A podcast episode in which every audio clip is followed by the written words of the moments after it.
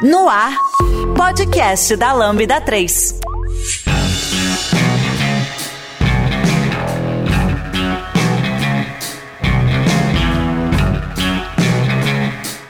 Olá, eu sou André Valente e este é o podcast da Lambda 3. Hoje vamos falar sobre carreira acadêmica em TI. Aqui comigo estão Ayrton Lopes, Chief Data Officer na Lambda 3, Bruno Cartacho, professor do Instituto Federal de Pernambuco, e Maurício Anishi, professor assistente em engenharia de software na Universidade Tecnológica de Delft, na Holanda. Não se esqueça de dar 5 estrelas no nosso iTunes porque ajuda a colocar o podcast em destaque e não deixe de comentar este episódio no post do blog, em nosso Facebook, SoundCloud e também no Twitter. Ou se preferir, mande um e-mail pra gente no podcast@lambda3.com.br. Através de soluções tecnológicas e inovadoras, a Lambda 3 entrega projetos baseados em metodologias ágeis para empresas que buscam qualidade, agilidade e sustentação de seus sistemas, com o objetivo de potencializar o seu negócio.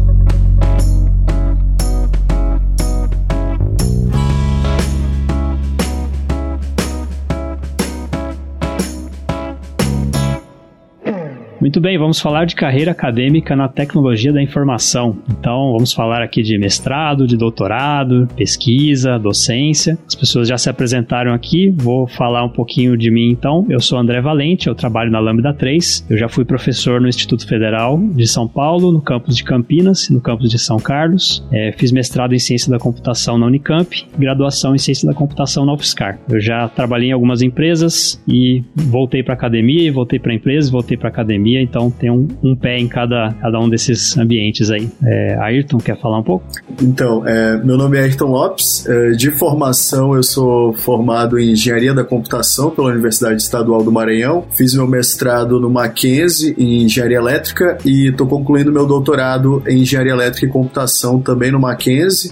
É, minha carreira científica vem desde a iniciação científica, então eu nunca parei de estar na universidade desde os 16 anos. É, fora isso, eu também sempre tive atuação em indústria, né? Então trabalhei como cientista de dados em algumas empresas e atualmente estou como Chief Data Officer na Lambda 3. Fora isso, também sou pesquisador e sou professor de alguns dos MBAs da FIAP, é, principalmente nessa área de inteligência artificial e também segurança da informação, data marketing, dentre outros cursos é, voltados para a ciência de dados. Bem, sou Bruno Cartacho, é, professor do Instituto Federal de Pernambuco Pernambuco, né? Eu também tenho um pé aí na, na academia e na indústria. Eu tô nessa de computação já faz uns 15 anos. Comecei a graduação em 2006, me formei em 2010. Trabalhei na indústria com desenvolvimento de software durante um período de aproximadamente 7 ou 8 anos. Então fui desenvolvedor, fui é, líder técnico, gerente de projeto. Em algum momento eu decidi é, fazer mestrado, né? Então fiz o mestrado, me empolguei, acabei fazendo doutorado também. E aí surgiu a oportunidade de seguir pela docência e atualmente eu tô como professor do, do Instituto Federal de Pernambuco, tenho orientado alunos de doutorado, de mestrado, de iniciação científica e procuro sempre estabelecer uma conexão com a prática. E minha área de concentração, vamos dizer assim, é mais na área de engenharia de software, desenvolvimento de software e transferência de tecnologia. O, o Bruno falou uma coisa muito importante, né? Pós-graduação parece que empolga, né? Mestrado principalmente.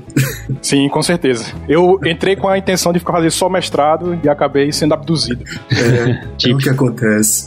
E meu nome é Maurício Anishi e é parecido parecido com vocês, gente. Eu também fiz minha graduação, acabei a graduação, me interessei por um mestrado, fiz um mestrado, acabei o mestrado, fiquei com saudades do mestrado, resolvi fazer um doutorado na sequência. E tudo isso sempre trabalhando como desenvolvedor, porque eu também sempre um pouco indeciso, quero ir para a indústria, quero ir para academia, o que que eu faço? Quando acabei o doutorado, em 2016, eu decidi que eu queria ir para academia. Acabei vindo aqui para Holanda fazer um pós-doutorado e fiquei. E hoje eu sou professor assistente no grupo de engenharia de software aqui em Delft. Bom, falamos aí algumas vezes em academia e indústria, como que a gente poderia definir essas duas, essas duas vertentes do conhecimento, se é que a gente pode falar assim? Será que a academia é o lugar onde a gente cria o conhecimento e a indústria é o lugar onde a gente aplica? Mas eu não me arrisco mais a falar isso, não. É, então, essa distinção não é mais tão clara assim. O que, que vocês acham? Eu, eu não me arrisco mais a falar isso. É, a gente não vê mais essa barreira tão grande assim, né? Pelo menos, é, ainda mais com, com o, o pouco fomento que você tem tido na academia academia para pesquisa, né? Porque aqui no Brasil a gente era muito dependente de verba estadual, nacional, etc.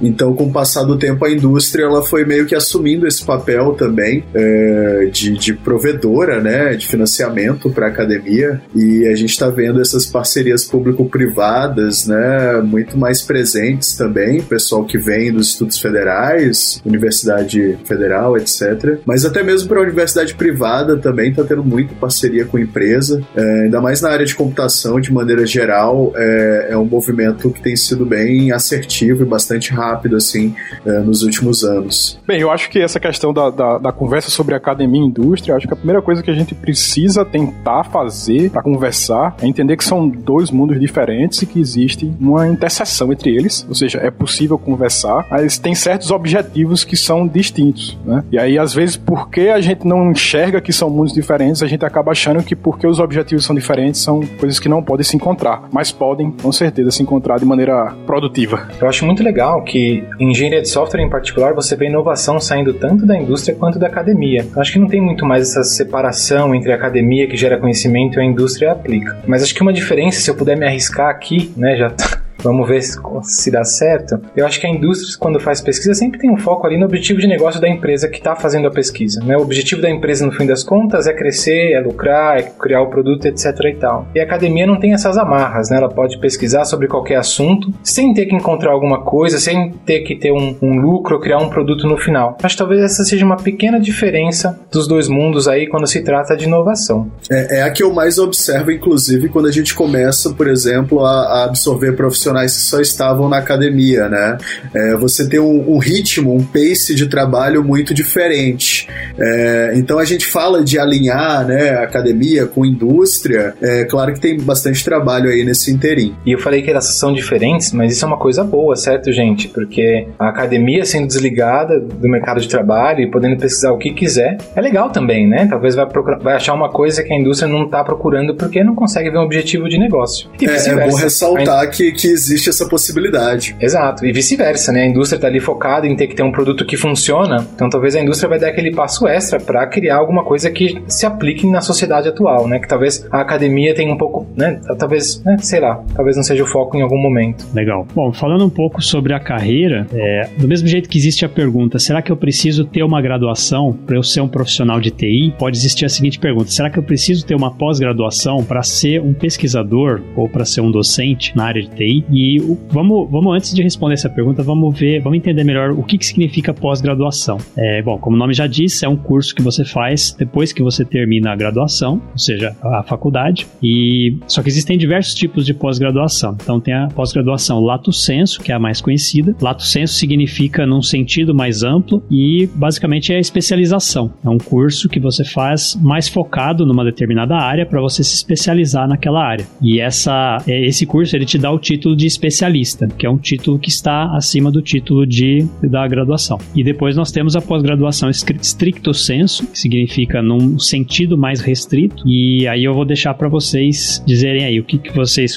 é, qual que é a visão de vocês, o que, que como se como se subdivide a pós-graduação stricto sensu. Bem, isso, isso daí eu acho que é o seguinte. Primeira coisa, eu acho que é interessante entender a diferença da stricto sensu para lato sensu para graduação. A lato sensu eu acho que ela é muito mais parecida com a graduação do que a stricto sensu senso. Então, muitas vezes as pessoas vão entrando no mestrado, é, como é um primeiro contato com pesquisa mais formal, tirando aquelas pessoas que já tiveram alguma experiência com iniciação científica na graduação, mas às vezes elas entram com a expectativa de que vão pagar uma disciplina, né? E que eventualmente os professores que estão ali, eles é, vão saber mais do que o aluno que está. Mas são algumas diferenças fundamentais. A primeira é que no mestrado e no doutorado, as disciplinas, elas vamos dizer assim, elas são menos importantes do que a pesquisa que você faz. Então você está ali para produzir alguma coisa. Você tá no, não está numa posição passiva de assistir aula, né? E meramente assistir aula e fazer prova, né? Você tem que produzir conhecimento, você tem que produzir pesquisa. Então, a sua dissertação de mestrado, a sua tese de doutorado são o produto dessa pesquisa, né? Então, isso é uma coisa que eu acho que diferencia muito após estricto senso da lato senso e da graduação. Porque eu acho que a lato senso, na realidade, é uma espécie de continuidade da graduação. Ela é muito semelhante, só que talvez você pegue um foco específico e se aprofunde mais nele, né? Ao invés de você pagar uma disciplina só, sei lá, de segurança da informação que você pagaria na graduação, graduação, você vai pagar 10 disciplinas né, sobre isso com especialistas. Né? E, isso acaba acontecendo também quando você fala, por exemplo, de mestrados profissionais, né? Então,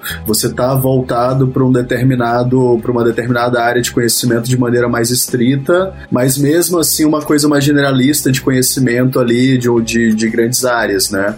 Agora, é, como você falou, né? Dá para ser pesquisador sem isso? Dá, tá? A gente tem muito pesquisador que acaba fazendo pesquisa sem vínculo, mas é, infelizmente até pelo modelo que a gente tem hoje de pós-graduação e modelo de publicação também, dentre outras coisas, é, é muito difícil você ser um pesquisador e, e, por exemplo, procurar fomento sem estar vinculado a um instituto de pesquisa é, de maneira mais formal, né? Então, sim, é possível, mas é, é, no Brasil é desencorajado.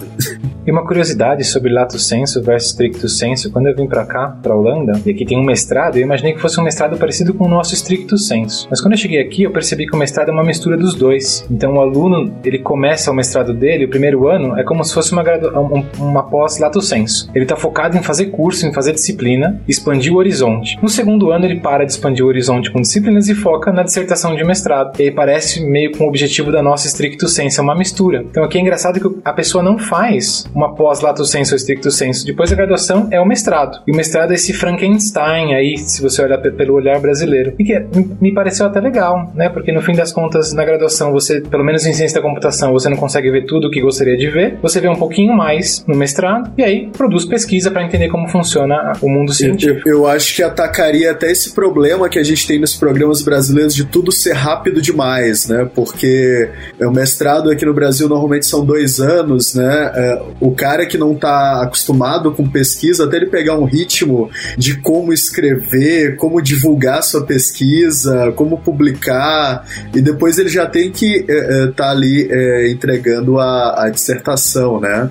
Então, talvez evite esse baque, né? Um, um pouco disso. Nesse ponto, eu acho que o mestrado no Brasil é muito mais forte no sentido de formar um pesquisador ou uma pesquisadora. Aqui o, o aluno faz um, ou aluna faz um mestrado, ele escreve a dissertação no final e não tem essa necessidade de publicar tão forte igual, igual a gente tem no Brasil. Então, o mestrado vira, vira, uma dissertação na biblioteca da universidade e só. No Brasil, você entrou no programa de mestrado, o teu orientador ou orientadora, desde o começo, vai te puxar ali para começar a publicar. E é bastante comum que o aluno de mestrado publique um, dois, talvez até três papers ao longo do mestrado, e aqui é muito mais leve. Então, acho que essa é uma vantagem da, da, da visão brasileira, de, né, no estricto senso, já puxar forte ali. O aluno sofre, a aluna sofre? Com certeza.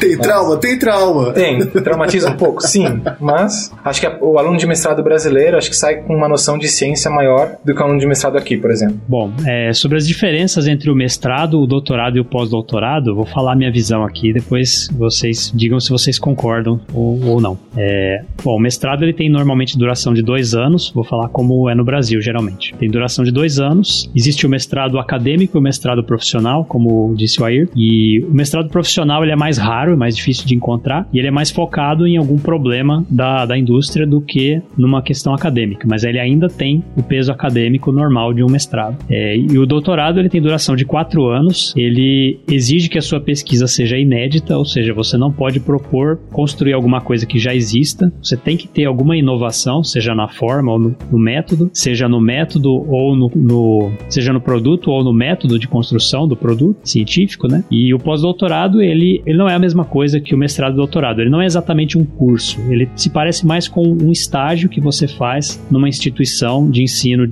é, normalmente diferente daquela de onde você veio. Não sei se tem essa obrigação de que seja numa instituição diferente, mas geralmente ele é feito numa instituição diferente e ele te dá uma experiência num outro ambiente e, e não te dá um título novo. Então você fazendo um mestrado você se torna um mestre, fazendo um doutorado você se torna um doutor, mas fazendo um pós-doutorado você não se torna um pós-doutor. Não, não, existe, existe de, não existe esse título.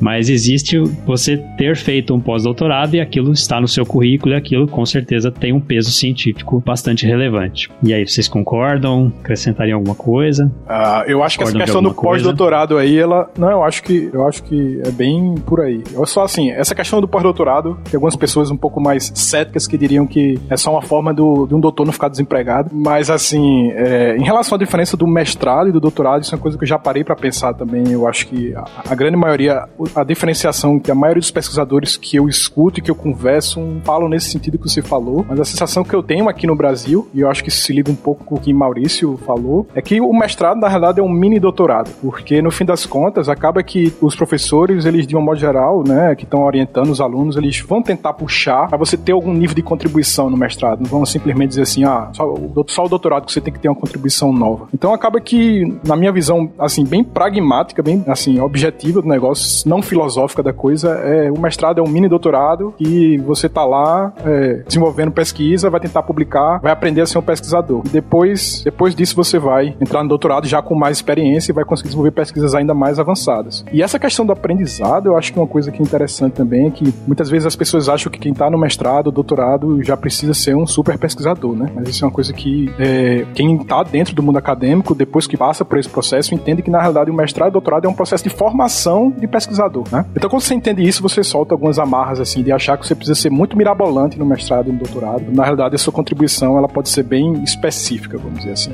Muito, muito bom e pertinente o comentário do Bruno. É, muita gente acha que, por exemplo, já deve começar um mestrado com, com muita publicação, com conhecimento exato do que, que vai fazer, e, nas, e na verdade não, né, pessoal? Muito do que a gente vai fazendo é literalmente on the go, né? É, porque as coisas vão mudando de acordo com o que você vai aprendendo, de acordo com a sua percepção como cientista, como pesquisador, é, e isso também vai se refletindo no seu trabalho, tá? O trabalho é uma coisa mutável. Até mesmo depois que você entrega lá uh, aquele caderninho, né? Tem aquele prazer ali de, de entregar. É, é, não para por ali, né? O pessoal tem, tem essa, essa, essa coisa de achar que para ali no título, né? E tem um quadrinho que eu gosto muito, não sei se vocês já viram, que tem assim os círculos representando cada um e tal. E aí lá vai o mestrado, né? O mestrado é uma pontinha, né? O PhD então é uma pontinha menor ainda, né? Mas é você tentando destacar um pouquinho de uma contribuição aí num, num mar muito grande, né? De, de possibilidades, de trabalhos, etc. E se eu puder falar um pouquinho sobre o pós-doutorado, eu fiz dois anos de pós-doutorado, né? Antes de aceitar a, a, posição de professor assistente. E o Bruno comentou que o pós-doutorado é ali o emprego para o cara que não, né, não tem um emprego ainda. Tem um pouquinho de nisso, né? Porque como que funciona o mercado no fim das contas? A pessoa acaba o doutorado e se a pessoa quer ficar na academia, ela tem que aplicar para uma vaga numa universidade. Tem mais pessoas do que vagas. Então o que acontece? Nesse meio tempo, você quer continuar trabalhando no seu currículo. Então é para isso que serve geralmente essas bolsas de pós-doutorado. E a vantagem é que na bolsa de pós-doutorado você tem a chance pela primeira vez de fazer pesquisa de maneira totalmente independente. Você não está mais conectado ao projeto do seu orientador ou orientadora. Você pode focar na sua visão do que você quer para o futuro. Então para mim isso foi uma, foi uma mudança muito grande. Eu vim para cá, eu não tinha mais meu orientador para discutir comigo. Eu comecei a explorar tópicos que eu queria pesquisar e, e enquanto eu procurava por oportunidades mesmo, né? Então para mim valeu a pena, porque no meu pós-doutorado eu consegui publicar bastante, foi bastante produtivo. Geralmente uma outra vantagem do pós-doutorado, se comparado com o próximo passo, que é um professor assistente, você não precisa ensinar, né? então você está 100% focado na pesquisa. Então eu consegui publicar bastante no meu pós-doutorado, o que me acabou abrindo a, oportunidade para uma vaga aqui. Então o pós-doutorado parece, né, não, te dá título, é o que você faz enquanto você não arranja um emprego, mas me parece uma coisa muito útil. É um, é um tempo que eu, nossa, eu não eh, deixaria de fazer. Às vezes as pessoas perguntam, você faria o pós-doutorado de novo? Faria, porque foi, um, em termos de pesquisa, o único momento na minha vida que eu estava 100% focado nisso. É, que, que, estando no mercado é um problema que eu, que eu tô tendo atualmente, né? Porque você tem muito menos tempo dedicado à pesquisa para poder é, fazer as publicações é, devidas e tal. E, e, e, o que que acontece, né? Fica muito difícil de você, por exemplo, depois participar de algum concurso, de algum seletivo para ser professor de algum instituto técnico, etc. Que aqui no Brasil é, é, o caminho normalmente, né? Da progressão da carreira acadêmica, né? E o que o Maurício falou é verdade, acontece muito aqui também a nível de Brasil, né? As pessoas ficam esperando ter ali é, algum concurso, né? Principalmente, claro, concurso público para as grandes universidades para tentar esse próximo passo da carreira acadêmica. Se couber aí um complemento aí, eu acho que é muito interessante isso que Maurício falou, inclusive porque, como ele está na Holanda, isso ainda é mais visível, acho que na Europa, nos Estados Unidos e nos países que têm economia mais avançada, né? As universidades e as vagas para pesquisadores são muitos doutores, poucas vagas, como ele falou. Então essa questão do pós-doutorado é fundamental. É difícil você achar alguém que consegue entrar numa vaga de professor ou de pesquisador mais sênior, vamos dizer assim, sem ter um pós-doutorado na Europa, nos Estados Unidos. No Brasil, isso está começando a, a acontecer. Se a gente se a gente começar a falar de mercado acadêmico, como é o mercado acadêmico. Então, assim, se você for ver as grandes universidades mais de destaque, assim, do, do país, né? Normalmente você já começa a ver esse movimento também, né? A grande maioria das pessoas que conseguem passar como professor são pessoas que fizeram pós-doutorado porque tem mais experiência, porque tiveram mais tempo de publicar mais e, e, tudo mais, né? E essa coisa que a Ayrton falou, eu acho que eu vivi muito durante o meu mestrado e doutorado, que boa parte, tanto do meu mestrado como do meu doutorado, eu fiz trabalhando, né? Part-time. E isso aí eu acho que é um desafio considerável, considerável. Não é, não é simples. Eu acho que vale muito a pena, mas é bem, bem considerável o desafio. Isso é um ponto legal. Todo mundo aqui fez mestrado e doutorado trabalhando? Eu não fiz doutorado. Mestrado eu fiz uma parte com bolsa e uma parte trabalhando. Esse é realmente um grande desafio. E isso é uma coisa que às vezes eu fico pensando sobre a minha carreira, né? Porque eu também fiz meu mestrado e meu doutorado trabalhando. E, a conclus... e o que acontece é que você não consegue entregar tudo de qualidade, né? Eu, eu escrevi muito menos artigos do que eu poderia ter escrito se eu tivesse focado no meu doutorado. Isso acabou sendo um problema para mim depois, porque se eu comparo o meu doutorado com o doutorado de alguém aqui na Europa com dedicação exclusiva, essa pessoa publicou muito mais do que eu. Essa pessoa publicou em conferências muito mais importantes do que eu. Então é, é uma troca no fim das contas que acontece, né? E, e acho que infelizmente no mercado brasileiro é bem difícil você optar só pelo mestrado ou pelo doutorado porque a bolsa paga muito pouco, né? É difícil você querer ter uma vida ok em São Paulo, por exemplo, com a bolsa de mestrado que paga, sei lá, 1.500, 1.800 reais. Talvez a bolsa de doutorado, quanto tá hoje? 3 mil reais. É, é, 3 mil reais é, é, um bom dinheiro, eu entendo a situação brasileira, certo? Mas é difícil de competir com a indústria de software, que paga muito mais do que isso. Então é uma coisa a se pensar para quem tá pensando aí, né? Vou fazer mestrado, vou fazer doutorado, é saber que você vai pesquisar num nível talvez menor do que você pesquisaria se tivesse dedicado.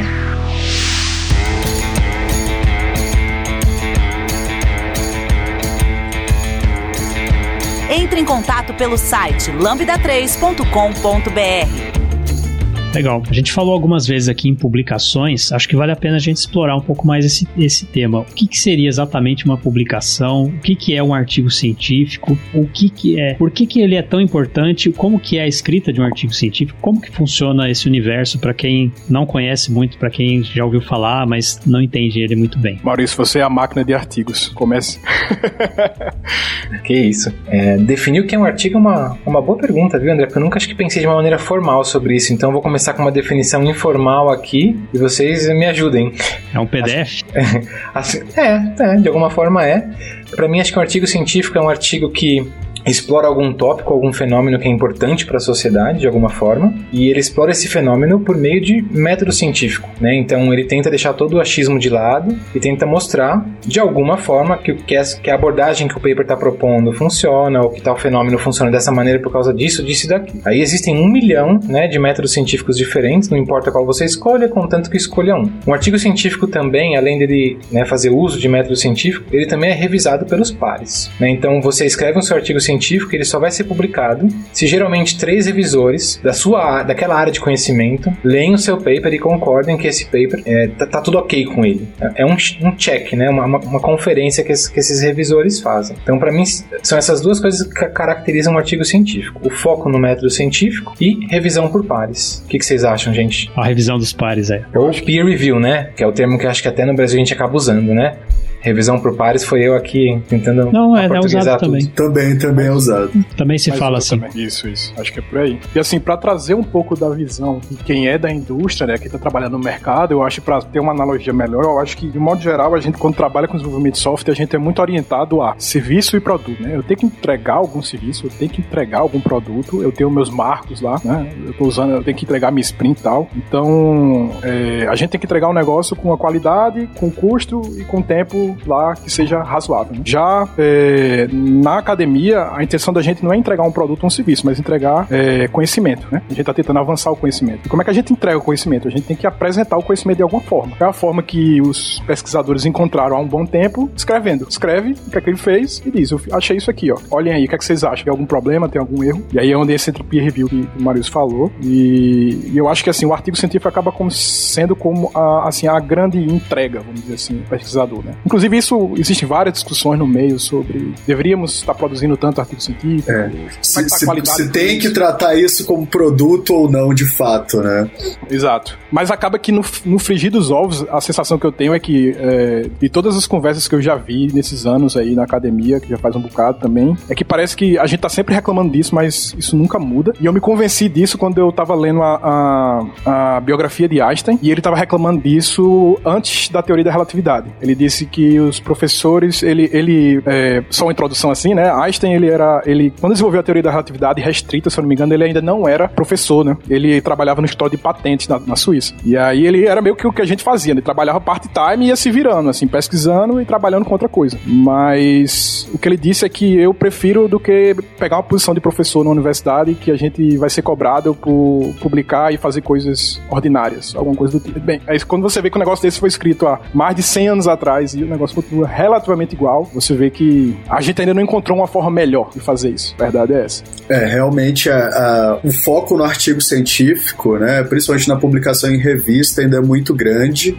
É, tanto é que aqui no Brasil, pelo menos quando você é avaliado por um programa de pós, né, mais uma vez, questão de concurso, etc., é o que te dá uma maior pontuação né, ainda. É, aí alguns falam, por exemplo, de livros, captura de livro, etc., mas a gente sabe que ainda o artigo científico em revista ele tem um peso muito grande ainda. É, então, por isso que é natural né, que os programas eles também se voltem mais para essa produção, né?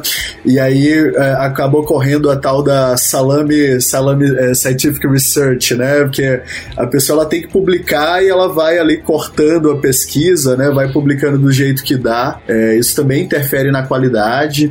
Então, é, é, esse outro tópico aí que a gente também vai abordar, né? O como se publica também é bastante afetado uh, por essa escolha do meio, né? Do, do, do como se publica.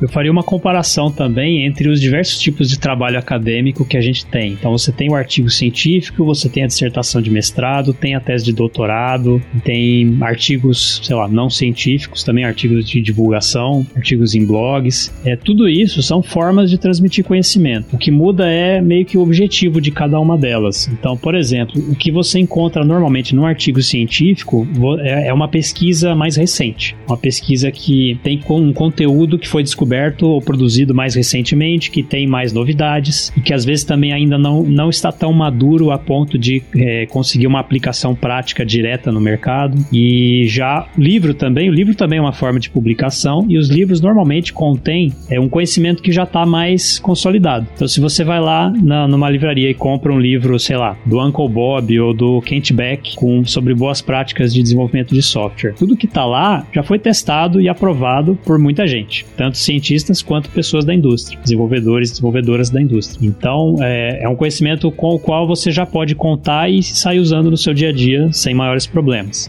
É, por outro lado, se você vai pegar um artigo científico na área de engenharia de software que saiu, sei lá, mês passado, você vai, aí talvez o, é, vocês possam me ajudar aí dando exemplos, eu não, não tô por dentro disso atualmente, mas você vai provavelmente encontrar técnicas, sugestões, ideias, coisas que é, estão se mostrando promissoras, mas que talvez ainda não foram aplicadas numa empresa no dia a dia durante, sei lá, vários meses, vários anos. Ou talvez se foi, foi é, algumas vezes. Então, é, você pode estar tá mais na ponta da tecnologia, vamos dizer assim, mas você também tem os riscos associados. O que, que, que vocês acham sobre isso? Uh, eu acho. Se acharem que não precisa. Não, eu acho, eu acho que essa questão do conhecimento maduro é interessante, você colocou, né? Porque tem um, o conhecimento ele tem um, um, um, ciclo de maturação, vamos dizer assim, né? Inclusive, isso traz um pouco a, a, o tópico que a gente está falando aqui desde o começo, que é a diferença da academia para a indústria. É que muitas vezes as pessoas perguntam assim: ah, mas eu não uso nada que, que a academia fez. Eu nunca usei nada que a academia fez. Eu não faço nem ideia do que os caras estão fazendo lá. E aí, é, e assim, é, é, normal, né? Você não tá no meio, assim, não é que seja uma coisa absurda que você pense dessa forma. Até porque eu, quando eu trabalhava com desenvolvimento de software, antes de entrar mais na academia, eu também tinha um, um, um sentimento semelhante. É natural. Como a gente tem que entender a função das duas é diferente, a pesquisa, o pesquisador, ele não tá lá para aprender o framework novo, a, a, linguagem nova que surgiu. Muito, muitas vezes, inclusive, os professores estão desatual, muito desatualizados em relação a isso. E, e não tem nenhum problema, porque o trabalho dele não é esse. Então, já como desenvolvedor de software, se você trabalha num stack específico e a sua stack envolve framework X, Y, Z, ah, de uma certa forma é sua obrigação como bom desenvolvedor. Isso é ciência. é muito legal, né, Bruno? É aprender programação pra caramba com os caras que não codam há vários anos.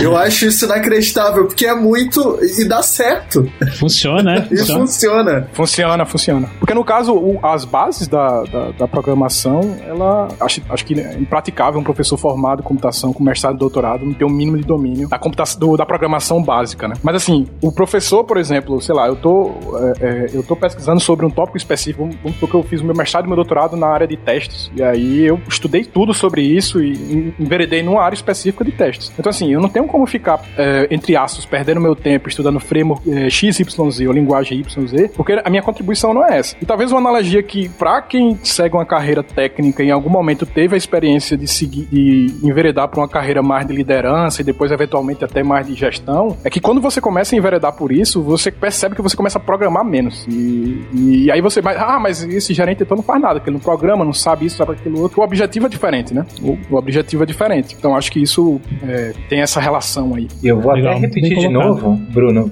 o que você falou, porque eu acho que essa é a parte mais importante desse podcast, né? Fazer as pessoas entenderem as diferenças e como esses dois mundos se complementam. E a beleza da engenharia de software é que qualquer um consegue contribuir. Você não precisa ter um doutorado para contribuir com a área, né? Qualquer um pode criar um framework que vai inovar e vai ser usado por todo mundo. E aí quando alguém fala, ah, mas o, todos os frameworks que eu uso aqui no meu desenvolvimento de trabalho, nenhum deles saiu da academia. Tudo bem, a academia não precisa criar framework, porque a indústria já, já cria framework, certo? Deixa a academia focar numa coisa que a indústria não tem tempo. E essa é a beleza. A academia vai acabar focando em tentar resolver problemas que a indústria talvez não tenha tempo de resolver agora. Então, que, esses dois mundos têm que se conversar porque eles se complementam.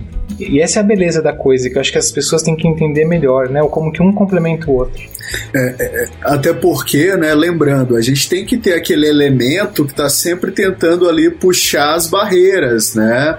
A, a, indústria por si só, ela, ela tem uma coisa, um que conservador, porque lembre-se, né, ela quer lucro, né?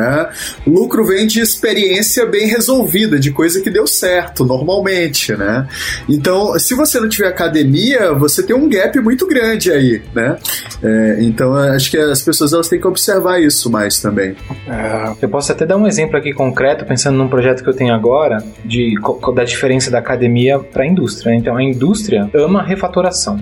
Né? E a indústria ama discutir boas práticas de refatoração e quando refatorar um código e tudo mais. Né? Sou desse. Todo mundo é, né? Um desenvolvedor ali, desenvolvedora gosta de refatorar. Uma linha de trabalho que eu tenho desenvolvido há dois anos já é tentar usar aprendizado de máquina para sugerir refatoração. E nós investimos muitas horas já nesse projeto e ele está começando a mostrar algum resultado só agora. Então imagina como que você vai convencer uma empresa a investir duas mil horas num projeto que nem sabe se vai dar certo, né? Óbvio, as empresas estão cada vez mais investindo, né? Você vê Facebook, Amazon, Google, todas elas né, com institutos de pesquisa em engenharia de software né, super legais. É, mas isso é uma coisa que eu posso fazer aqui na academia, que talvez eu tivesse uma empresa, eu ia ter que sofrer muitas horas convencendo o meu chefe ou a minha chefa a investir nisso. Então tá aí uma diferença.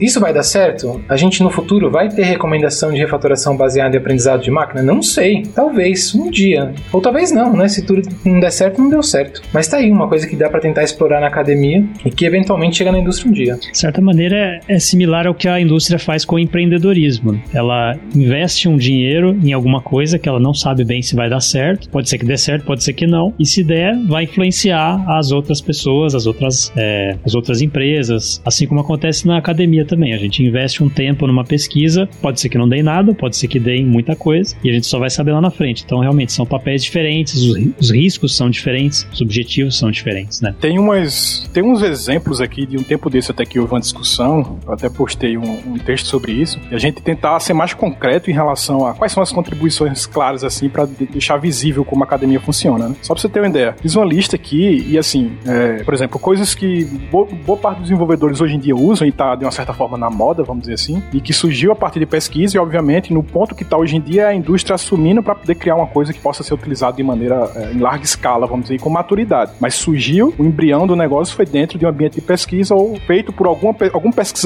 mesmo que estivesse dentro da empresa. Então, linguagens funcionais, por exemplo, né? Até o Refactor que o Maurício falou, né? São, existem duas teses de doutorado e em 1992 uma e outra no, no, no, início dos anos 90 também, antes até dos livros de, de Martin Fowler. Ah, o conceito de, de generics, por exemplo, de linguagem de programação, né? é um, isso é uma tese de doutorado também. O conceito de, de REST, por exemplo, surgiu dentro da tese de, de doutorado. O Apache Spark, por exemplo, que é um framework de computação distribuída, ele surgiu. Então, assim, é tudo na coisa. minha área de estudo de, de machine learning é. é, é não, machine learning nem se fala, machine learning nem se fala. Aí, aí realmente não tem nem pra onde fugir. É, vem tudo, tudo não, mas grosseiramente, se você for olhar as equipes, elas são formadas nas grandes empresas que desenvolvem, porque assim, uma coisa é você lá usar o TensorFlow, ou usar o Scikit-learn, ou seja lá o que for, já tá pronto, né? Outra coisa é você desenvolver aquela tecnologia ou criar uma nova, e via de regra isso é feito por pesquisadores, como aí tu mesmo colocou aí. Mas assim, tem uma lista grande, assim, dessas coisas que a gente não faz ideia, inclusive quando eu parei para ver, eu não fazia ideia que isso tinha tinha realmente vindo da academia e veio. Generic Programming, por exemplo, tem muita coisa. O, o Dynamo, aquele banco uh, Key Value do, no SQL, né, da Amazon, tem um paperzinho lá relatando esse, né? São, foram pesquisadores que desenvolveram. É, e, tem, e tem empresas que estão adotando muito isso, né? É bom salientar, por exemplo, eu acompanho muitos papers da Netflix, é, alguns papers do Google também, que o pessoal costuma publicar. Apesar de que na minha área agora o, o Google tá entrando um pouquinho de descrédito com algumas coisas, mas é, de maneira geral é muito bom também você, você começar a acompanhar, né? O que, que as empresas estão utilizando, assim, mais. É, te dá até um edge aí do que, do que, que pode vir à frente, né? Acho que pro próprio desenvolvedor que não, que não quer ter a experiência acadêmica completa, é, saber ler um artigo científico de uma tecnologia que ele utiliza, pretende utilizar, é, é bom também e eu não vejo muita gente fazendo. É porque talvez ler um artigo científico não seja das coisas, das coisas mais fáceis do mundo, né? uhum. Verdade.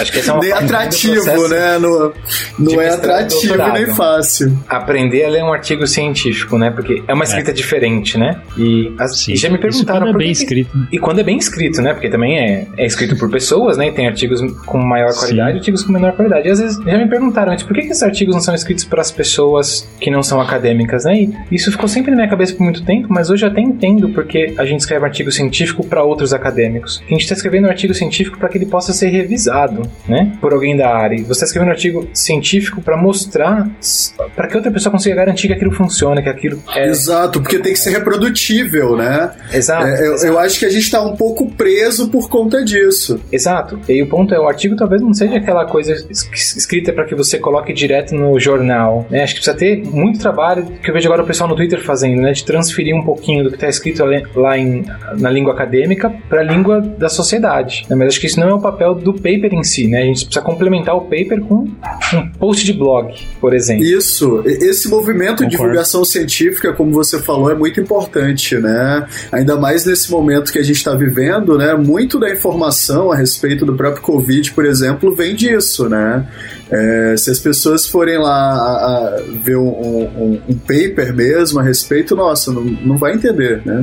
Tem uma essa barreira. Coisa, essa coisa do Covid tem até uma situação interessante sobre a importância de investimento de pesquisa, né? E, se não me engano, nos Estados Unidos, há um tempo atrás, eles é, defund, né? Como é que eu botaria a palavra aqui? Eles cortaram o financiamento de pesquisas na linha de vacinação contra coronavírus. Não necessariamente, não necessariamente o SARS-CoV-2, certo? A família de, de vírus do, do coronavírus. Isso foi, acho que foi ano passado passado, foi no retrasado que aconteceu isso. Eu posso estar, tá, estar tá confundindo aqui os detalhes, certo? Mas em linhas gerais é alguma coisa nesse sentido. Porque na época ninguém via sentido naquela pesquisa. Para que eu vou estar pesquisando vacina para e acabou que por sorte ainda tinha algum conhecimento guardado de uma certa forma em relação a isso e as vacinas partiram não do zero, mas de alguma base, vamos dizer assim, né? Então, na época que estava se desenvolvendo esse pesquisa, não se tinha uma visão muito clara de por que, que isso é tão importante, né? Hoje em dia acho que a gente não precisa nem explicar o porquê que, que isso é relevante, né? E eu acho que tem uma situação também, mais uma vez, para trazer, que eu acho que vale a pena. Quanto mais a gente falar sobre isso, eu acho que deixa as coisas mais claras da, da diferença da, da, academia e da, da, indústria. E existe um tipo de pesquisa, normalmente quando eu penso em pesquisa, eu penso em inventar alguma coisa nova, né? Mas existe outro tipo de pesquisa que é explicar alguma coisa que já existe, porque a gente não entende muito bem como aquilo funciona. Eu gosto, eu gosto de fazer reviews. Eu gosto de fazer reviews, eu sou apaixonado por reviews. E assim, até reviews e até existe uma outra classe que é você tentar entender um fenômeno. Um, um exemplo, por exemplo, é, que, assim, é, na engenharia, né, a gente pode expandir até isso na engenharia, na, na, nas, nas ciências técnicas, vamos dizer assim, para a ciência, a gente fica no domínio do, do, que é possível e na ciência a gente está tentando achar uma verdade, vamos dizer assim, né, só para dar uma viajada, mas para ficar mais prático. Então, assim, por exemplo, é, ergueram-se lá as pirâmides do, do, Egito há, sei lá, 5 mil anos atrás, certo? Sem noção de cálculo diferencial integral, certo? A galera ia tentando fazer as coisas lá, mas ia funcionando. Então, isso é engenharia. A ciência é quando Newton e Leibniz, lá na, no século XVIII, chegou e, e conseguiu criar uma teoria, certo? E a partir daí, aí tem um detalhe. Ela não só explica, ela, a gente não só entende melhor. A partir do momento que a gente entende melhor, a gente consegue criar um Burj Khalifa de é, 800 metros, ao invés de uma pirâmide de Gizé com, sei lá, 70, que na época já era um grande feito, né? Da engenharia. Mas por isso que a engenharia e a ciência elas se complementam de uma certa forma. E uma coisa legal da engenharia de software é que é, uma área tão complexa que basicamente qualquer tipo de ciência aplica, né? Então, a gente comentou aqui do exemplo de algoritmo de aprendizado de máquina para recomendar refatoração administração, isso é um trabalho super técnico, mas tem pesquisa em engenharia de software que tenta entender o lado humano de equipes de software trabalhando juntos de maneira remota. Né? Então é uma área muito completa, dá para você aplicar tanto tipo de pesquisa diferente. Acho que é esse, aliás, é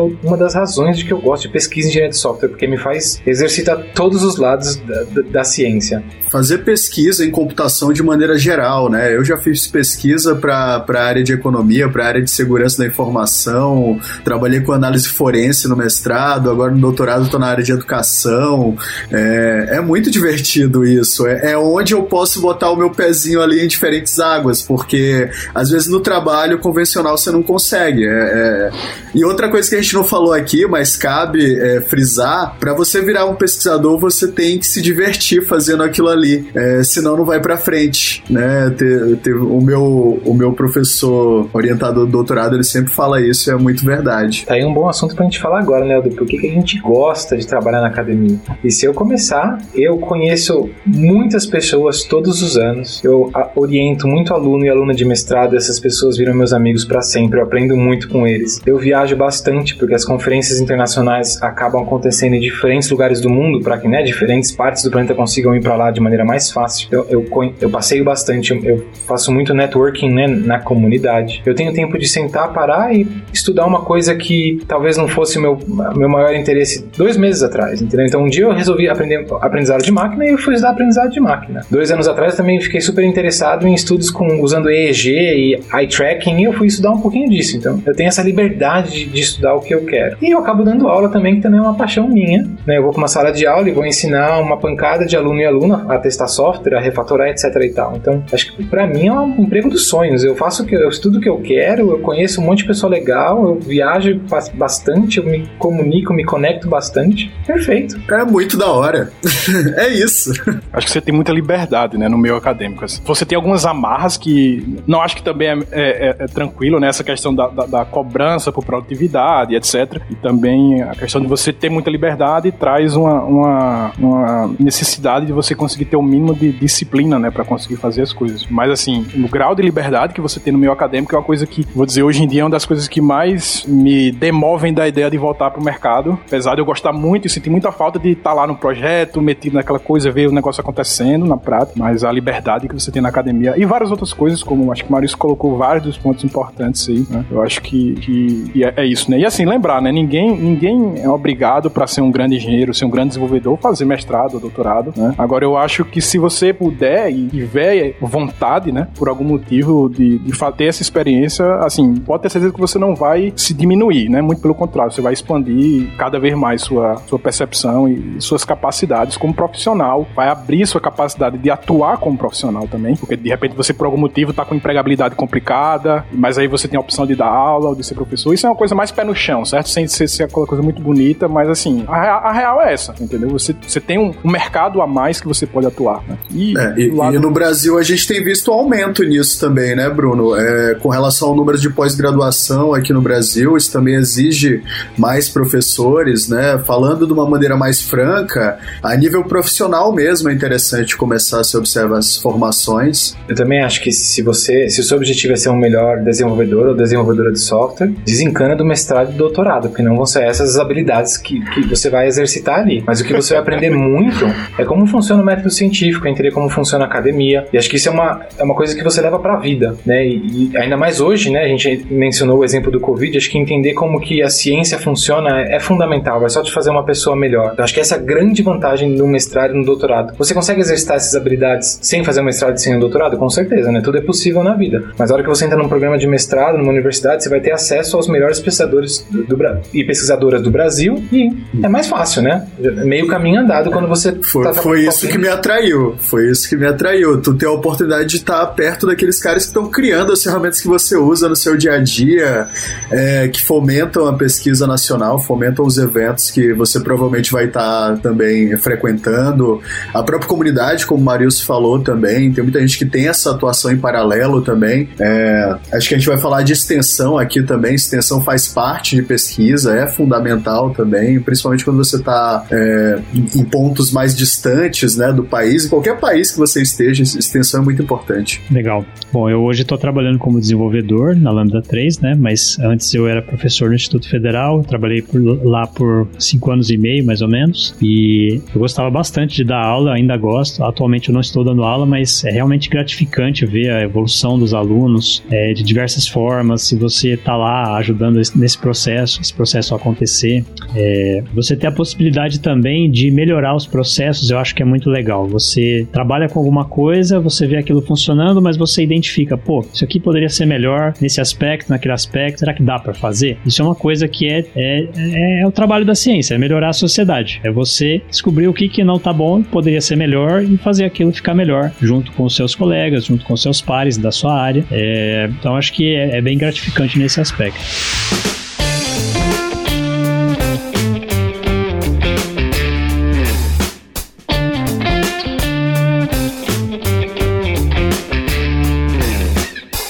Ouça o podcast da Lambda 3 no seu aplicativo preferido. Legal. A gente tem algumas perguntas aqui dos nossos ouvintes. Então, o Lucas Frois, ele pergunta assim: "Que dicas vocês dão para devs que já terminaram a faculdade e querem saber as possibilidades de mestrado? E que dicas para devs que não fizeram faculdade e querem saber por onde começar?" Bom, eu acho que para quem fez faculdade e gostaria de fazer um mestrado, primeiro você deveria ter uma noção das áreas que existem e para isso você pode, por exemplo, escolher alguma universidade e entrar no site dela e procurar as, áreas, de, as áreas de pesquisa pesquisa. É, e aí você procura com o que você se identifica mais, vê se aquela área é, tem algum lugar que você consiga, aonde você consiga ir, próximo da sua casa, ou se tiver pós-graduação remota, não sei como está isso hoje, é, algum, é, algo que, que, esteja próximo de você, no sentido de você consiga fazer e você vê a partir daí. Aí manda um e-mail para o pesquisador, é, ver se ele tem disponibilidade de te orientar. Acho que seria por aí. O que vocês acham? É, o André foi muito fortuito nesse comentário, porque é bem isso mesmo. Aqui no Brasil, principalmente, a, a figura de um trabalho, principalmente de mestrado, ele está muito na figura do orientador. Então, muitas das vezes, quem vai estar tá guiando o teu trabalho de mestrado, né, pelo menos ali, um primeiro passo da tua pesquisa é a figura do orientador. É, então, normalmente, tu já tem ali algumas linhas pré-definidas que aquele orientador costuma trabalhar, alguns assuntos. É, então, normalmente nos sites ou nas mídias, né, desses profissionais, é sempre sempre bom você estar tá antenado, até para você saber quem você pode abordar para conversar. É, a maioria das pessoas que fez algum processo de mestrado, doutorado vai te falar que tudo começa numa conversa, começa no e-mail. É, é muito difícil você ter acesso, por exemplo, a, a, a, a, job posting, né, de qualquer, de qualquer tipo quando se trata de pesquisa, né? É, você não tem bem isso. Normalmente é, é o contrário. É você interessado que vai atrás. E só um complemento, gente a academia brasileira é muito boa, mas muito boa mesmo. E não é que tem uma pessoa boa. Não importa se você está no sul, sudeste, norte, nordeste, centro-oeste, você vai encontrar pesquisadores e pesquisadoras de relevância internacional. Então, você tem muita possibilidade. Explora, vai ver quais são as universidades perto de você, quais as universidades que oferecem pesquisa na área que você está interessado. Você vai encontrar um monte de gente boa procurando por um monte de gente boa para trabalhar, tá bem? É, eu acho que isso que Maurício falou é super importante para encorajar as pessoas e como uma maneira de tentar encorajar aqui também vocês. Às vezes a gente fica achando assim, ah, eu não fiz uma graduação de repente numa faculdade de ponta, numa universidade de ponta, eu não fiz iniciação científica, sei lá por quê. E aí eu posso dar o meu exemplo pessoal. A minha faculdade que eu fiz na graduação foi uma faculdade privada, uma faculdade que estava começando. Eu dei sorte dela ser muito boa, mas é, eu fui a primeira turma na realidade, então não tinha nem iniciação científica. Ah, então assim, eu ainda assim eu consegui entrar no mestrado e no doutorado lá no Centro de Informática, na UFPE, que é um dos menos de 10% dos programas de pós-graduação que é nível 7 na CAPES. E como, como uh, Maurício falou, né, tem em todos os lugares. Então, assim, isso aqui, aqui em Pernambuco, né, um nível de excelência absurdo. Em São Paulo, tem em todos os lugares, no norte, no nordeste. Então, você vai encontrar. E não é porque você teve, não teve uma trajetória acadêmica numa universidade super, super mega acadêmica que você não vai conseguir fazer mestrado e doutorado numa boa universidade, fazer um bom mestrado e doutorado, que também não precisa necessariamente ser numa, numa, numa universidade que tem CAPES 7, né, que é a avaliação da, da é, a avaliação engana muito, né? É, porque a avaliação fala mais da instituição em si, do conglomerado todo, é, e menos da pesquisa, né? É importante salientar que muito da pesquisa vai estar na tua relação você com o seu orientador, é, ainda mais no caso de engenharia de software, mais especificamente, é, isso ainda é mais exacerbado, né? Muitas das vezes é você que está ali é, resolvendo muita coisa por si só e, e, o seu orientador ele tá ali como um ponto de apoio, né? Outra coisa que o Bruno falou também da, dessa nota da CAPES, né? É interessante você ver a avaliação de maneira geral, saber uh, alguns pontos que podem uh, te trazer algum problema na tua vida acadêmica, né? Mas no geral, é, é, é, tenta ter uma conversa mais franca realmente com quem você pretende ter uma orientação, né? Conversa com outros orientandos também desse professor. É, como o Maurício falou, tem centro de pesquisa que tem muita gente boa nos mesmos assuntos ali. É, vai sondando as oportunidades também. O Bruno falou, né? As oportunidades elas existem, elas não estão muito bem divulgadas normalmente, né? Mas é, tem uma tem, tem uma coisa que eu, que, eu, que eu fico brincando que é assim, é, os orientadores normalmente eles se conhecem muito bem, as pesquisas um dos outros, eles sabem onde você também pode estar melhor encaixado. Já aconteceu isso, de eu ir atrás de orientação de um determinado professor e ele me indicar outro ali e, e, e ter samba nessa história, tá? Então isso acontece muito também. E só para complementar, o Ayrton falou conversa com orientador, com orientadora. É, no meu caso, eu não fiz o meu mestrado, a minha graduação na USP, mas eu fiz o meu mestrado lá. E como que eu me envolvi na USP? Eu simplesmente, na cara de pau, mandei e-mail para um dos professores lá, pro Fábio Com, lembro até hoje. Mandei um e-mail, falei, ah, tô afim de fazer um mestrado, o assunto que eu tenho interesse é esse. A resposta dele foi, puxa, você não quer vir aqui almoçar comigo? Fantástico. fui lá, conheci o Fábio, conheci a USP, acabei entrando no programa de mestrado, o Fábio não foi o meu orientador, mas a gente tem um bom relacionamento até hoje. Então, assim, na cara de pau, gente, manda e-mail mesmo. Os professores e professoras estão procurando pessoas interessadas, entendeu? Se você eu, tá eu conheci, eu conheci meu orientador do mestrado almoçando. A gente estava num evento no Rio de Janeiro e aí ele tá, ele sentou na minha frente assim, começou a conversar, perguntou qual o doutorado que eu fazia. Aí eu falei, bem, tô na graduação. Aí, ah, vamos conversar. aí me mudei para São Paulo, o resto é história. Então funciona, tá, pessoal? O meu pós-doutorado, eu tava numa conferência conversando com o meu chefe. Ele falou: tem uma vaga de pós-doc. Eu falei: ah, é? Bom saber. É mesmo?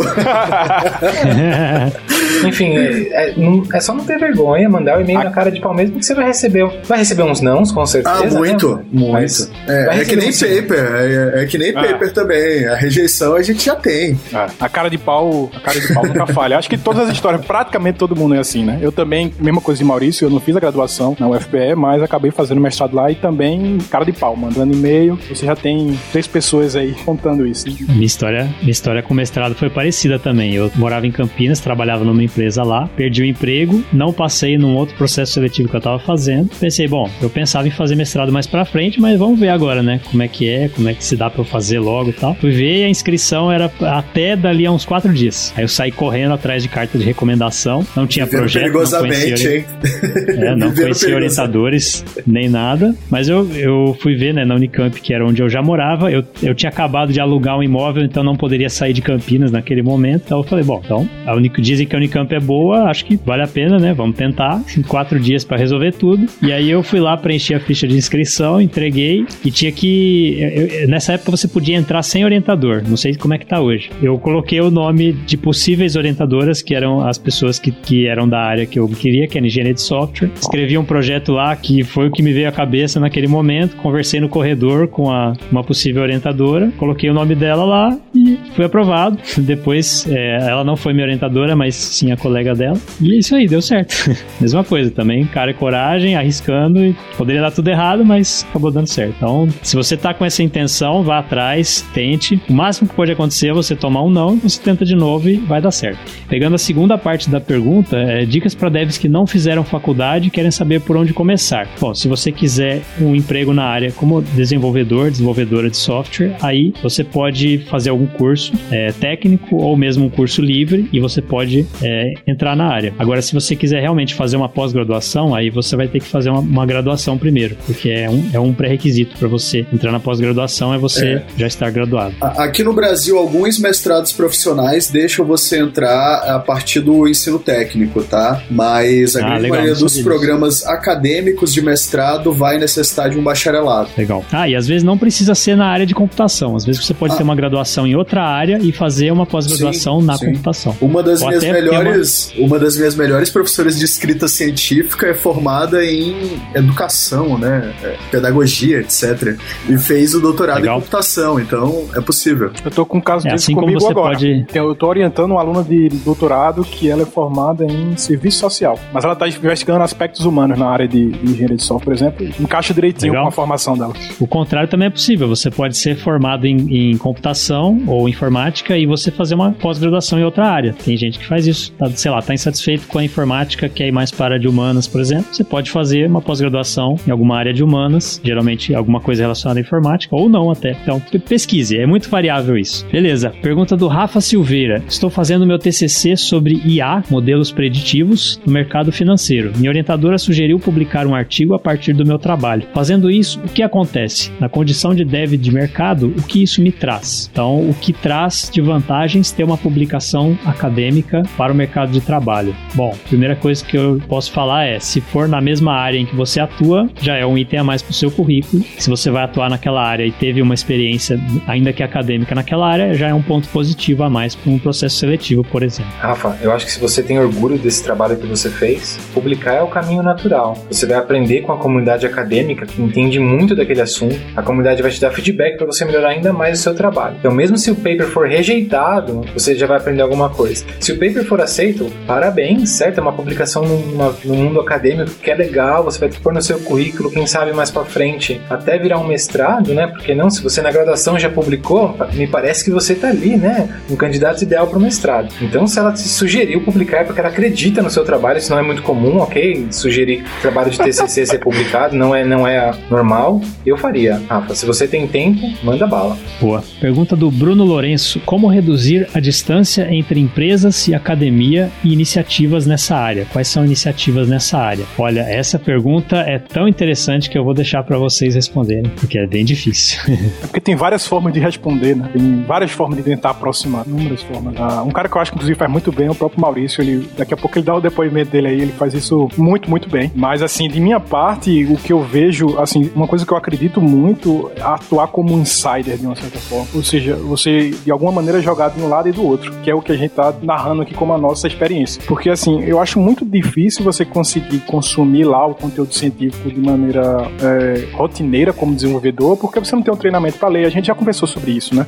A partir do momento que você trabalha na indústria, você vê o valor e você vê como é interessante você desenvolver projeto, criar projeto, quais são os desafios de engenharia de software e desenvolvimento que existem, você valoriza aquilo. E a partir do momento que você faz pesquisa, você entende qual é o valor daquilo ali também e você passa a valorizar. E aí são pessoas que têm esse tipo de visão que eu acho que podem criar essas fontes. Eu acho que é uma forma bem interessante. Agora existem estratégias mais práticas de você de fato pegar um projeto de, de pesquisa e aplicar no mundo real e várias maneiras de fazer isso. Mas como eu falei, um, um cara que eu sei, porque eu conheço o Maurício, porque ele é um, faz pesquisas muito aplicadas e muito interessantes, assim, nesse sentido, com o pé na indústria também. Procuro sempre fazer isso. Eu acho que reduzir a distância entre empresa e academia no mundo de de software é fundamental, é um problema que a gente tem que atuar desde já. Eu acho que tem coisas que os dois lados podem fazer, tanto a academia quanto a indústria. Como acho que a maioria dos ouvintes aqui são da indústria, eu vou focar no lado da indústria, porque talvez sejam coisas que vocês possam mudar agora. Eu acho que uma maneira bem fácil de começar a reduzir essa distância é a empresa que você trabalha começar a financiar projetos de pesquisa junto às universidades. E esses projetos não precisam nem ser gigantescos, podem ser um, pagar, por exemplo, um aluno de mestrado, pagar a bolsa de dois anos para um aluno de mestrado que vai fazer pesquisa dentro da sua empresa. Esse aluno vai fazer a ponte entre a academia e você, né? E você vai começar a entender um pouquinho mais sobre como funciona o mundo acadêmico. Você com certeza vai gostar. Sua empresa vai começar a, a financiar dois alunos de mestrado, três alunos de mestrado, quem sabe mais para frente um aluno de doutorado e assim por diante. É, isso é uma coisa que eu tenho feito bastante aqui no Holanda. É bastante comum que os nossos alunos de mestrado e alunas de mestrado façam a dissertação dentro de uma empresa e isso para mim é uma maneira muito fácil de começar a diminuir a barreira entre os dois mundos. Então, acho que a, a, a, empresa tem que começar a fomentar esse tipo de iniciativa e entender, obviamente, que quando você paga um aluno de mestrado, essa pessoa pessoa não está lá para desenvolver um framework JavaScript para você, mas ela está lá para fazer uma pesquisa desconectada do seu produto que vai eventualmente melhorar o processo de engenharia de software da sua empresa. Acho que essa seria minha sugestão número um agora. Coisa barata e fácil o, de dar para fazer agora. Isso. O Maurício tocou num ponto, num ponto muito importante que é ter a visão, né, Maurício? É, tem muita empresa que não tem essa visão também de, de coisa futura, né? E aí realmente isso não funciona muito bem uh, para pesquisa, né? Para de fato virar pesquisa, virar parceria academia e indústria. Mas isso é normal. Aqui, todas as empresas que quando falam aqui comigo, eu começo com um aluno de mestrado ou aluna de mestrado lá, a empresa não sabe o que é pesquisa. Né? Quando eu recebo os projetos da empresa, são todos projetos de indústria, né? Desenvolver esse framework, resolver esse problema X. E de pouquinho em pouquinho a gente vai explicando para a empresa o que é pesquisa. E elas acabam entendendo, certo? E começam até a ver, ver valor no que está acontecendo. Então acho que é um trabalho que aí quando essa parceria acontecer, aí o acadêmico ou a acadêmica vai né, trabalhar e explicar para a empresa o que é a academia em engenharia de software. Muito legal essa experiência. Caraca, isso aí que você descreveu é igualzinho o que a gente faz para descrever agilidade para os nossos clientes. A gente faz um trabalho de, de formiguinha, às vezes, de a pessoa conseguir entender como a gente trabalha e como isso agrega valor e como isso se paga em pouco tempo, no caso da agilidade. Eu não sei na, na academia se, se, esse tempo é maior ou menor, mas, mas é a mesma coisa. É um trabalho, eu vejo até de. Eu não sei se vale a pena te manter essa parte, que talvez fique meio estranho, mas eu acho que é até um trabalho educacional, sabe? É uma coisa de você ah, educar a pessoa para ela conseguir entender esse valor e conseguir, vocês conseguirem trabalhar juntos. Acaba tendo uma. É, os dois lados cedem um pouquinho e acaba encontrando o meio termo. E aí, o ponto é: o seu desenvolvedor e desenvolvedora tá lá escrevendo o teste o dia todo. Vou dar um exemplo aqui de teste de software. Por que, que você não paga um aluno ou uma aluna de mestrado para entender quais são os desafios de testes na sua empresa? Porque vai que essa pessoa acha uma coisa interessante e aumenta a sua produtividade em 5%. É esse tipo de valor que você pode facilmente ganhar com pesquisa aplicada. É, e que talvez você não vai ter um tempo de fazer isso agora, você não vai ter o suporte de um acadêmico que entende como fazer esse tipo de pesquisa. Mas na USP, né, no meu caso, isso é que a galera come com arroz com feijão, né? Então eu só consigo ver vantagem para a empresa. Então é isso. A partir de amanhã a sua empresa tem que ir lá na USP, na Unicamp ou na universidade da sua cidade financiar alunos de mestrado e doutorado. Isso, acho concordo, justo. Concordo em números. Assim, tem até um exemplo que aconteceu comigo, talvez possa motivar um pouco mais, é bem técnico. Na época eu estava no meu doutorado, eu, como eu falei, eu, eu era part-time, né? Trabalhava na empresa, e aí o projeto que eu estava tava com um problema sério de performance, muito sério. E aí a solução disso aí eu tive que fazer uma análise de performance no sistema e tive que desenvolver uma nova forma de clonar objetos lá, o pessoal tava fazendo é, de uma maneira que era muito custosa e não existia ainda. E eu confesso que eu usei muito a minha forma de olhar acadêmico, eu tava no meio do doutorado, assim, e acabou que essa solução, por um acaso, ela, ela deu, acabou dando certo de fato, essa solução. Eu vislumbrei com uma possibilidade de pesquisa também, não só de resolver aquele problema ali. Eu publiquei o artigo, fui lá na China, lá em Pequim, apresentar esse artigo e o, o projeto, o sistema lá teve um ganho de 80% na performance. Então, é, claro, claro que nem toda pesquisa vai gerar um tipo de retorno feito esse, mas quando gera, né, eu acho que isso é um motivador bem, bem grande. Legal. Uma coisa simples que dá para fazer também é as empresas procurarem mais as instituições de ensino para fazer os seus processos seletivos lá dentro. Isso acontecia muito na UFSCar quando eu estudava lá e era muito bom. As empresas conseguiam bastante, vários estagiários, vários é, profissionais júnior e era bom para os alunos, era bom para a instituição de ensino e era bom para as empresas também. É, eu, eu não vejo isso acontecendo muito. Eu acho que essa é uma coisa simples que dá para fazer hoje também. Agora, virtualmente está mais fácil ainda, é só marcar um horário e a empresa fazer uma, uma pequena palestra e um processo seletivo lá na instituição de ensino.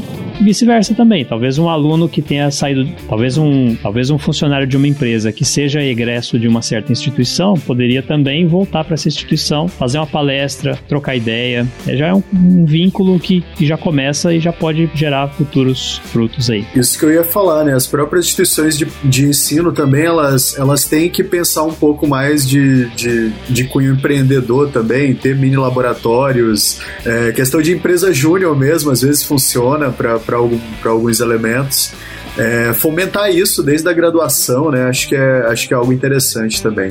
E empregar, né? Assim, é, não só isso. não só pagar pela pesquisa, que eu acho que é interessante a bolsa, como o Maurício falou, mas também as empresas não tenham medo de contratar um doutor, mesmo que ele não saiba exatamente a stack da sua empresa, porque se o cara fez um mestrado, doutorado, o cara vai dar um jeito, o cara dá um jeito de conseguir e assim vai, vai agregar bastante, assim, a, a eu acho. A Com certeza. Então vamos para a última pergunta. Pergunta do Danilo de Souza: Como funciona o processo seletivo efetivo para lecionar em uma universidade pública de maneira geral. Bom, não só universidades, mas instituições públicas em geral, o ingresso é, para você se tornar um professor efetivo é por meio do concurso público. O concurso público daria um episódio de podcast só para ele, mas basicamente existe um edital, que é um documento que você encontra na internet, que é publicado no Diário Oficial, é, e lá, lá você tem é, lá você tem a descrição de quando que vai ser a prova, o que que vai, lá, lá você tem a descrição, lá você tem a descrição das vagas, você tem a descrição da prova, quando que vai ser, qual vai ser o conteúdo. Essa prova normalmente é uma prova escrita, objetiva, ou seja, de alternativas, né? E depois tem uma prova didática, onde você, em que você vai lá presencialmente dar uma aula. Isso agora também não sei, provavelmente isso está parado agora. Então, você geralmente tem várias fases. No que eu fiz, por exemplo, eram três fases. A primeira é a prova didática, a primeira é a prova, a primeira é a prova objetiva, são questões para você marcar a alternativa correta. Se você for aprovado nessa parte, você vai para a segunda fase, em que você vai fazer uma prova didática. Você vai ter um sorteio de três temas para você estudar. Um deles, não, é, vão ser vão ser indicados três temas de aulas para você estudar. No dia em que você for lá dar essa aula para uma banca examinadora, vai ser sorteado um desses três temas e você vai ter que dar uma aula daquele assunto. Você vai ser avaliado por isso. Se você for aprovado nessa etapa, você vai para a última que é a, a prova de títulos. Então eles vão verificar quais são seus títulos, especialista, mestre, doutor e às vezes tem questão de artigos publicados também. Dependendo da instituição, vai variar um pouco isso. E se você for aprovado, aí então você vai ser nomeado, ou seja, seu nome vai sair lá no Diário Oficial e você vai ser em breve chamado para assumir o cargo. Ah, Alguma coisa mais? Eu acho que tu resumiu, André resumiu bastante aí o processo. Basicamente é isso, né? E o que vai contar muito é esse nível de formação, né? Então, por exemplo, aquilo que o Marius falou, por exemplo, se você tiver um pós-doutorado e o cara só tiver doutorado, isso talvez pese, né? É, quantidade de artigos. É, é, é, que é o, é o famoso prova de títulos, né? Que inclusive muita, muita universidade ainda pede para você botar todo o certificado que você tiver na sua vida ali anexado, né? E acaba contando bastante. É, eu acho que a maçaroca de documento que você dá entrada para conseguir comprovar isso provavelmente vai ser maior do que o seu próprio, sua própria tese de doutorado. documento, você vai ter que juntar. Legal, gente. Então é isso. Se vocês ficaram com dúvidas aí, se vocês têm comentários, sugestões, escrevam pra gente. Procurem a gente aí nas redes sociais, vamos deixar os links aí. Agradecer. Uh, que mais? Não sei. Obrigado a todos que estão nos ouvindo. É, espero que vocês tenham ficado um pouco mais empoderados aí a respeito do que, que é uma carreira acadêmica, né? Se é para você ou não. Acho que foi bastante o nosso foco aqui, né? Mostrar um pouquinho da nossa experiência, partilhar um pouco disso. E queria dizer muito obrigado ao Maurício, ao Bruno, ao André pela oportunidade de estar falando aqui com vocês. Obrigado aí, pessoal, pelo convite. Obrigado aí, Ayrton, Maurício, André e pessoal que está ouvindo aí. Eu espero que tenha trazido informações relevantes isso aí. E qualquer coisa que você precisar conversar, eu tô lá no Twitter, eu costumo interagir com o pessoal lá, arroba Bruno Cartacho, a gente vai trocando uma ideia. E eu queria agradecer também a Lambda pela, pela iniciativa, né, de tentar explicar como que a academia funciona. Acho que é fundamental que, que essa barreira diminua cada vez mais. Então, André, Ayrton, super obrigado e até a próxima. A gente é que agradece. Muito obrigado aí por aceitarem nosso convite e se quiserem voltar, estamos aí. Podemos fazer uma segunda, uma terceira edição. Assunto não falta. Obrigado, gente. Tchau, tchau. Até mais, tchau, pessoal. Até mais. Vida longa e próspera.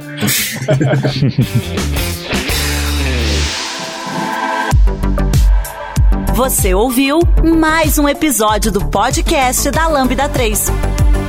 Indique para os seus amigos esse podcast. Temos também um feed só com assuntos de tecnologia e outro que mistura assuntos diversos.